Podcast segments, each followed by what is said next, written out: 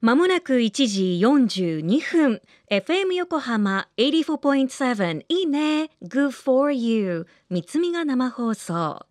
この時間は守ろう。私たちの綺麗な海。今年開局35周年を迎える FM 横浜では持続可能な開発目標。 Sustainable Development Goals。SDGs の中から14番目の目標。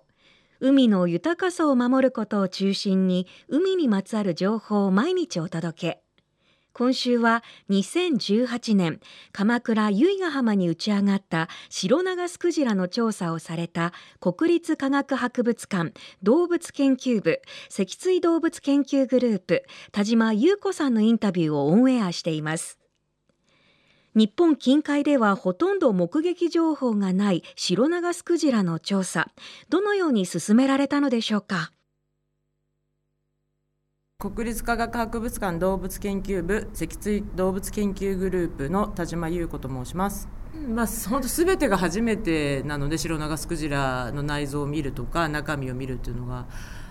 まあ、最初はやはり私たちがいわゆる本とかいろんな知識で知っていることのまあ確認からまず始まって本当にこれはシロナガスクジラなのか。でシロナガスクジラの特徴というのはどういうところを見ると本当に分かるのかっていうのを一つ一つ確認させていただいて、まあ、その一つ一つが我々にとってはもう驚きの連続だったのでもうそういう基礎データっていうんですけど基礎データを得られたことだけでも非常にえー、有意義でしたし、まあ、あとあのあの子は結局非常に小さい個体で多分お母さんとまだ一緒にいる大きさなのでその鎌倉の神奈川の沖に親子連れがおそらくいるんだろうっていうその事実も、まあ、非常になんて言うんでしょうね生態にとってはもしかしたらシロナガスクジラの数が復活しているのかまたは日本の周囲にも親子連れがいるのかもしれないっていうことも推測できましたし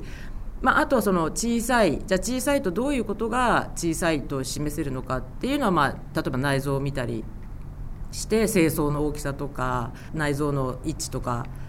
っていうのを確認する、まあ、基礎データの蓄積っていうんですかね。そういうのはもう全てが驚きでした。それであの、まあ、いろいろ調べていく中であのお腹の中にあの例えばミルクがあるのかもしれないとか例えば餌生物がもう入ってるのかっていうのも大事な生物学的に大事なことなので、まあ、それを実は探していたんですけどまああのそれではなくて、まあ、皆さんご存知の通りあの人間社会から出てしまった、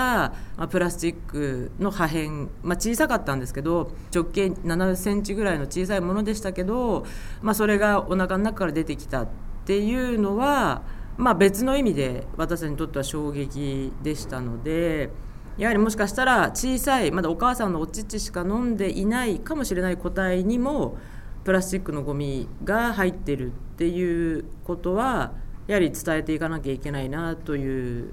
事実ではありましたね、まあ、あの子の場合はあの先ほど申しましたようにやっぱお母さんのお乳を飲みながらお母さんと一緒に生きていかなければいけない、えー、小ささでしたので多分あの子が直接死んでしまった原因としては、まあ、何らかの原因で母親がいなくなってしまった。その原因は分かりません。例えばお母さんが死んじゃった。たまたまお母さんとはぐれちゃった。だけど、まあ、単独では生きていけない状態に陥ってしまってで、まあ、例えばパニックにが起こる。あとはお腹が空いてあの衰弱死したとかはあるんですけどもおそらく母と子が別れてしまったために死んでしまったんだろうっていうことなんですね。田島さんありがとうございます。世界最大の哺乳動物で地球上で最大の動物シロナガスクジラ。国立科学博物館の入り口にあるあの大きなクジラもシロナガスクジラなんですよね。全長30メートルという巨体を海面から深く潜航させようとしている姿はもう雄大で優雅で魅了されますよね。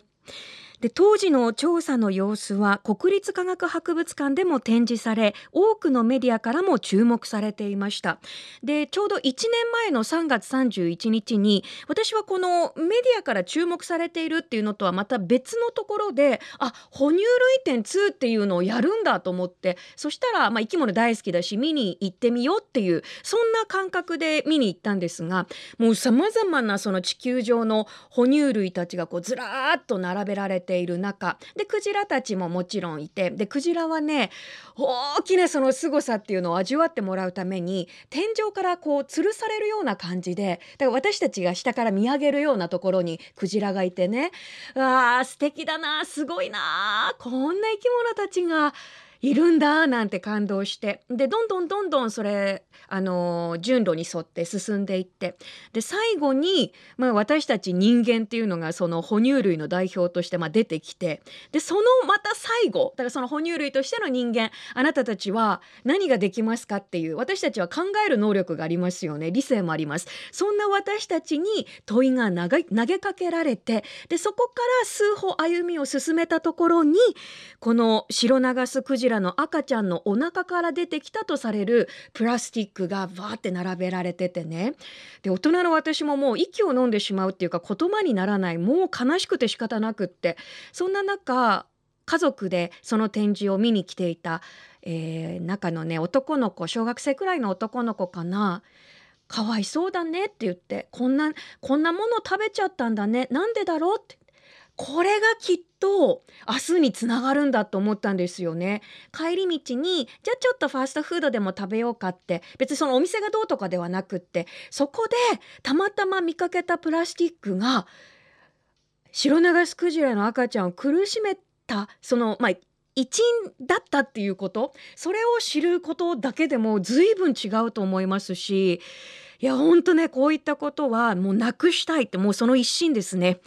今日の田島先生のインタビューはより詳しく FM 横浜の特設サイト海を守ろうから聞けます。